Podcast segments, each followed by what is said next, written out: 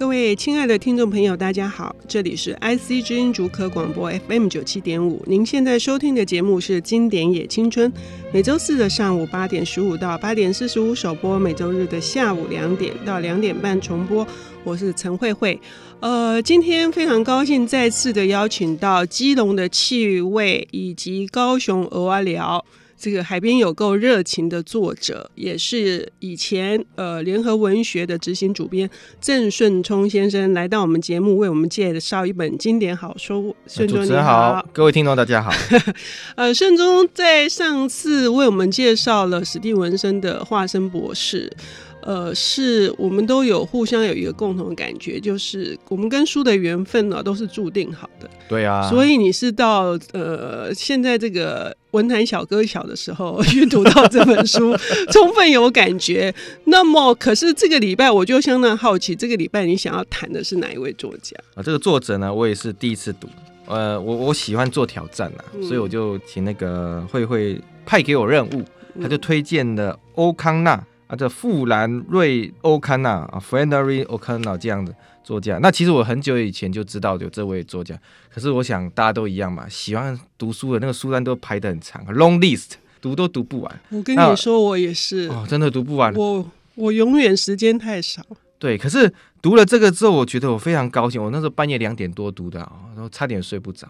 哎，这个作家怎么写的这么好？我们怎么这么晚才认识这位这么好的作家？有时候会读到好的东西，会起鸡皮疙瘩，对啊，会非常兴奋，非常兴奋。我说哦，欧康纳呢，其实同名的作者或歌手很多啦。那我他好，大家好，爱尔兰有一个很有名的、啊、那个 Nothing Compared to 那个欧康纳，我认识这个名字是这里。可是这个欧康纳是美国人哈，他是大家所像福克那样是在美国的南方。嗯那他写的是什么呢？写的是我最不想要去看的那种美国的电影，就是有关美国的种族的一个问题的这个主题。嗯、我觉得那个好像被美国人吵得有点烦了。嗯、可是我看了他的小说之后呢，我觉得我有另外一方面的一个体悟。嗯，好、哦，那。大家知道吗？我想现在媒体很发达。美国在种族隔离政策的时候呢，坐公车，嗯，黑人要坐在最后的位置，还有那个围起来，嗯，一旦位置不够的时候，黑人要让座。这个我想这个是大家很多人都知道的。嗯、那我想欧康纳的这一篇短篇小说《上升的一切必将会合》，它就是讲这一个。可是它是发生就是种族隔离政策废除之后的一个故事。嗯嗯、哦，妈妈要减肥。就要上一个减肥班，他儿子要带他去上减肥班，就坐的一班公车。然后在出发之前呢，这个妈妈一直在看他的一个帽子，花了很多钱来买的，可是他觉得不满意，就要把它退回去，在那边犹豫犹豫犹豫，儿子就觉得很烦。嗯，哦，那妈妈的背景很不错，是一个在南方很重要的家族出身的，可是，在四十年前，他住在这个社区呢，是上流社会，上流。社会，可是现在已经没落了。嗯，那白人在以前是高高在上的，可是，在种族隔离废除之后呢，黑人的地位慢慢起来。嗯，所以这个妈妈呢，还活在过去，白人很优越的一个过去的一个精神状态。可是这个儿子呢，他已经是个新人类了。嗯，在那时候的新人类，他就觉得他慢慢能接受这个黑人跟白人平等的这样子的一个。一个感觉，所以他坐公车的过程之中呢，一开始都是白人，嗯，后来呢来了一个黑人，嗯，而且他最惨的是，我觉得女人最不能接受的就是撞衫撞帽，这个黑人竟然还戴着跟他一样的帽子，这是俗不可忍，俗不可忍呐、啊！哦，那我想这个儿子呢一直在，我觉得我看他最厉害的一点是他把这个妈妈跟这个儿子的心理描写的很好，妈妈是过去的贵族，可是现在已经不是了，嗯，这儿子已经体认在新时代，对妈妈的以前那样子的一个矜持啊。或那个样子呢，他觉得很不以为然。嗯，然后我觉得这最妙的一点是，后来又那个黑人呢带了一个孩子。嗯，那个孩子一个小孩子，照理来讲，你如果黑白或阶级的一个感觉的话，那你对孩子呢，应该也会觉得看不起他。嗯，可是呢，这个儿子他却描写他妈妈说，这妈妈对孩子呢没有黑白的差别，嗯，都很喜欢他。我又就觉得，哎，这个故事好像有点怪怪的哦。到最后，我觉得最精彩的是这个妈妈。在那孩子在下车的时候，她要拿钱给他，嗯，就这很像现在很多去呃印度啊旅行的人一样，那孩子会要钱，所以这个白人的妈妈觉得他还是高高在上，这孩子很可怜，我要分一点钱给他，好像分给乞丐一样。于是，在这一个点之后呢，发生了冲突，那个孩子不给，那黑人的妈妈也拒绝，因为他们已经不是过去那可怜的黑人。海边已经起来了。于是在这过程之中呢，这个妈妈她生活在过去的精神泡沫，所谓的精神泡沫就是她活在过去的荣光之中被戳破了。嗯，那我觉得这个也是我看了几篇的欧康纳，我觉得他最厉害的一点。人呢，往往生存在过去，生活在过去，可是时代是不断的在变的。最后那个现实的这个野兽，或者说这个巨锤，它就锤破你这个精神泡沫，所以最后的结局是非常残暴的。它打破了这个妈妈以前没落贵族的过去的荣光的样子，然后慢慢进入这个结局。哦，那其实这个呃，这上升的一切必将会有整个过程描写的非常的细腻。他这个故事其实平淡无奇，可是他描写了母子不同的这个心境的过程。我觉得非常的精彩，对，就是你看的会非常的紧张，就是呃，大部分的好的小说家都极力的推崇欧康纳，即使读起来余味不好，即使在读的过程当中觉得说毛骨悚然。那种恐怖的感觉，可是那恐怖的感觉也不是，也不是那种我们我们上一集有提到的那种什么血淋淋的，也不是。对，可是欧康纳的东西有后坐力，嗯，你会不断的去想它里面的寓意，它的一些意象，一些事情。像刚刚刚说的，兄生说的那个帽子啊，我觉得这个安排实在是太厉害，我觉得太强了。这个你想说戴帽子很犹豫的样子，结果突然。哎，比如说你有两个女明星是死对头，有一天在一个 party 的现场，他们突然穿一样的名牌的衣服。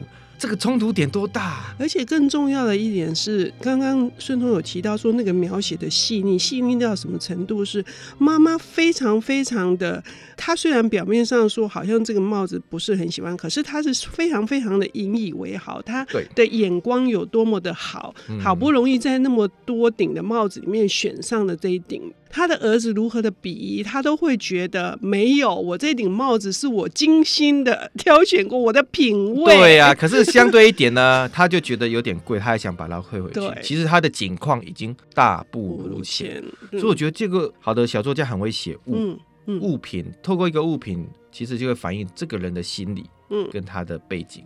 对，那这一点是说，你看哈、哦，刚刚那个对照，他因为嫌他贵，想退回去，他大不如前。可是黑人太太却已经有这个能力，对，去买这个帽子，这是一个对照。而且他的描写是，他把他描写的其实是有点粗陋的哈，就像一个暴发户一样的，对，就让他更不能接受。这寡多少品味啊，吼，你看这寡水啊，就来了一个叫怂的人来。这个会有一种心理的一个落差，对对。还有一点就是刚刚提到那个小男孩，他要给的，他把他当成表面上看起来是没有性别，但孩子没有性别，可是内在里面还是他是被施舍的对象，没错。对，而且他要给的是多少？是一分钱。对啊，就分一点点。而且他本来要给更多的，可他没有那么多钱。多钱我觉得这个这个的描写，我觉得一个好的小说家，他在这些细节方面。他不用讲说啊，这个人以前曾经很有钱，现在没有钱，所以他无法接受这个人是生活在一种虚幻。如果你用这种直数据，那就是拙劣的作家。嗯、可是他借由这些细节、这些物品、这些情节，把它写出来了，所以可见他真的是一个很很棒的、很细腻的一个小说家。可是我们通常认识欧康纳，我们除了刚刚会说的是非常恐怖、非常的残酷哈，他还有一句名言，他觉得这世界上的人哈都耳背。所以他要说的特别的大声哦，然后他会觉得世界上的人都近乎失明，都不看到现实，所以他要把它放大、放大、放大到让你能够看清为止。你觉得有读到这个特质吗？那如果我们可以就这一点，我们要先休息一下，等一下来谈欧康纳的其他作品。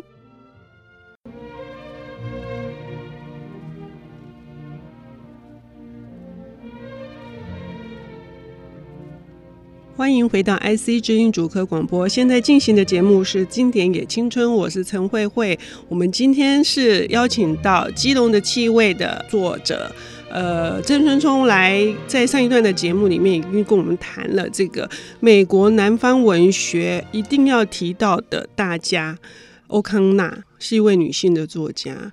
呃，这一本就是这一篇上升的一切必将会合，展现出。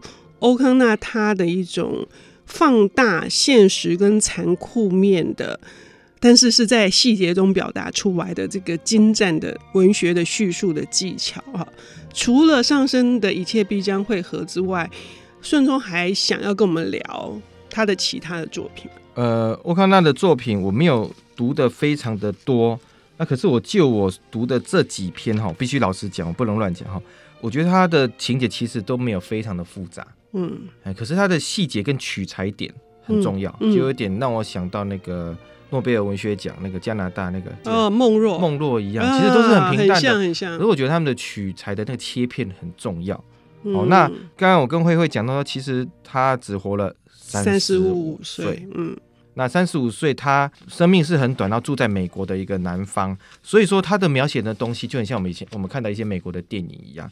那刚才讲到上升一切必将汇合的这一篇之后，我还特别要推荐树林风景。嗯，哦，树林风景呢，我想这个情节很简单，就是一个老农夫啊，一个老地主啊，想要在卖地。嗯，哦，可是他跟他的孙女很要好。嗯，哦，那他想要卖地的这个过程之中呢，他的女婿呢就是反对啊，可是他。他他就觉得他的继承者是他这个孙女，嗯，于是就发生了很多很复杂的情节。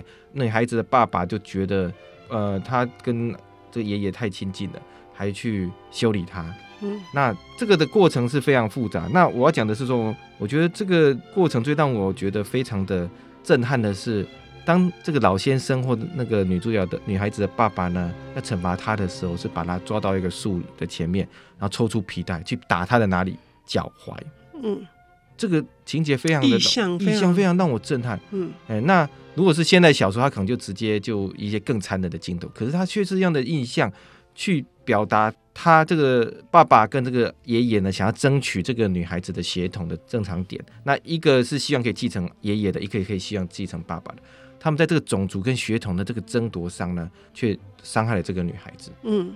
那呃，我觉得欧欧康纳有个点是，他谈到了一点，就是人的暴力跟性。嗯，哦，那我想，人为了生存，人其实是一种动物。嗯，他为了生存，他必须要第一就是透过性去繁衍后代。嗯，所以很多动物它一次就生很多个。嗯，或人呢，他必须不断的去生孩子。那第二个是暴力，他必须要建立他自己的领域跟范围。嗯，他能在延续生长。那在树林风景里面呢？他们很强调的就是，到底他要继承爸爸的这一边呢，还是外公，就是外公的这一边？嗯、为了争取这个血统呢，他对这女孩子用了各式各样的一个方式，最后还从腰里抽出皮带去鞭打这女孩子的脚踝。嗯，不是抽打其他，是脚踝。大家可以思考，为什么是脚踝？嗯，他就跑不掉了吗？还是那个脚踝代表了什么的意义？嗯，那这个爸爸或者这个外公，其实他们都透过一种暴力。还有性，嗯，哦，我讲的是性哦，这个性并不是很直接的性，而是一种暗喻，想要控制这女孩。其实也意思是说，这个动物我要延续后代，我必须要找一个继承者，嗯，但这继承者不听话的时候，他必须要透过这个各种的方式让他去延续下去。所以我觉得这个欧康诺他他写的这个东西是人最原初的这种欲望跟本能。嗯可是他用写的方式是很细微的，这是他非常厉害的一点。嗯，因为他在一个一个没落的，可能是开始呃衰败的，没有一个前景，再加上他自己的身体是病弱的，嗯嗯、所以所以是不是他看到的东西都是非常回到最初的那个异常的、很冷的、很荒原的、很荒凉的那种感觉？对，那我觉得。病人或是特别敏感的，嗯，那刚才我们上一集谈到的史蒂文森肺有问题，嗯，嗯，那那个欧康纳得到一个叫女孩子常会得的叫红斑性狼疮，嗯，嗯，那为什么很多的作家都是气喘或得这些病呢？因为人生活在这个世界上，你就照着 routine 一般的工作去做，嗯，你不会感受。可是一个病人呢，很敏感，嗯，例如说 PM 二点五直爆的时候，最惨的是什么？有气喘的人，嗯，像我们这种肺还算正常的人，其实还好。可是有气喘的人就完了，嗯，他就真的没有办法出去了，嗯。当他这个，所以他对环境是非常敏感的，他必须要让自己的生命得到健康跟延续，所以他对周围的环境是非常敏感的。那我觉得欧康纳也是，那我对他的传记并不是很熟悉，可是他却看到了人类很多残残忍，而且美国南方那种保守封闭的一面，嗯，嗯，还有我比较看得到的是一种种族上的冲突，嗯，还有人阶级。嗯，还有人呢，看不到自己的现在，包括树林风景，这个老地主已经七十九，他要卖地，还在盘算自己的田产。想想看他要还能活几年，他把这个财产把持的不放。嗯，哦，那我觉得孔子有句话嘛，老年的时候戒之在什么？德是德。嗯，哎，我觉得因为他已经慢慢老化了，嗯，他很多都失去了，所以他越会把这些权利或者什么东西握在他的一个手中。嗯，可是树林风景里面有一点哈，我也感觉到，呃，那个残酷面还有是这个女孩子的反扑，哎，对，这个女孩子的反扑是最后其实跟那个上升一切比较融合，都是一个最后一个，我想用我比较不正确的话叫精神泡沫，就是人生活在一个他认为的世界里面，嗯，外公觉得他可以控制他，嗯，可是最后这个女孩子却反扑了，嗯，哦，那这种东西一样是刚才所讲的，这个精神包没被戳破。你必须像欧康纳讲的，人都耳聋了，嗯，所以他放大声音，你听不懂，我就拿个刀子把你耳朵这样戳下去，嗯、你看不清楚了，我要让你看得清楚。我觉得这个呃树林风景也是这样子的，他告诉你说，这女孩子你也老外多啊，就简单呢，这样比较通俗一点。可是我觉得欧康纳很棒的一点是，他既有这个小说方式，让大家看到一个现实。而且是在这么短的篇幅里面，对，它全部都是短篇小说。对，那这故事人，就我所看到，这几人都活在过去的荣光跟过去之中。可是他最后呢，会避免的有时间，身体的越差，不要堕落了，会开始坠落。然后现实或这个世界会告诉他说，其实不是这样子的，而是用一种很暴力的方式，就是摊开给你看，摊开给你看。对啊，戳破给你看。这女孩子已经有能力独立了。你没有来控制她了，嗯、所以她会反扑。嗯，最后这个最后这个结局当然是一个悲惨的一个结局。嗯、而且我觉得他还有一个点是，他的结局都写得很好。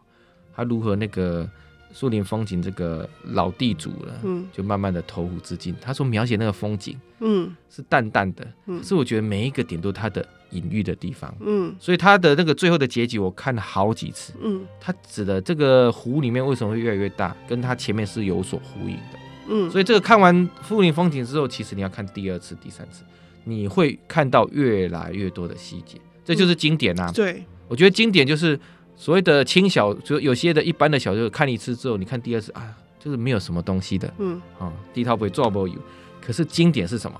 你看第一次，嗯，第二次、第三次、第四，你一直看下去，每次都有新的体会，跟看到新的细节。这个我觉得这是个经典，是所有经典的原因。而且每个年纪看的时候的完全不一样。对啊，其实最简单就是《红楼梦》嘛。是。二十岁看看爱情，三十岁看什么？四十岁也许看这个。哎呦，演的华给哦，他家里怎么经营？五十岁怎么看？六十，这就是一个经典。它像个镜子一样，照到十几岁年轻的你。嗯。哎，三十岁中年的你啊，三十岁哈开始进入社会的你等等，五十岁老了，七十岁、八十岁等着要见上帝、见那个阎罗王，这样这个东西。我觉得经典就是这么棒。好，尤其是欧康纳的作品，每一篇都值得细细的去品味、去咀嚼。呃，我还推荐一篇《好人难寻》啊，嗯、所有的结局都是颠覆性的，嗯、简直就是让你心脏负荷不了。嗯、可是没办法，因为他要用这种方式，我们才能看得见，我们才听得清楚。非常感谢顺聪今天为我们带来欧康纳。对，真的好的小说家就要看欧康纳。好，谢谢，我们下次同时间再见。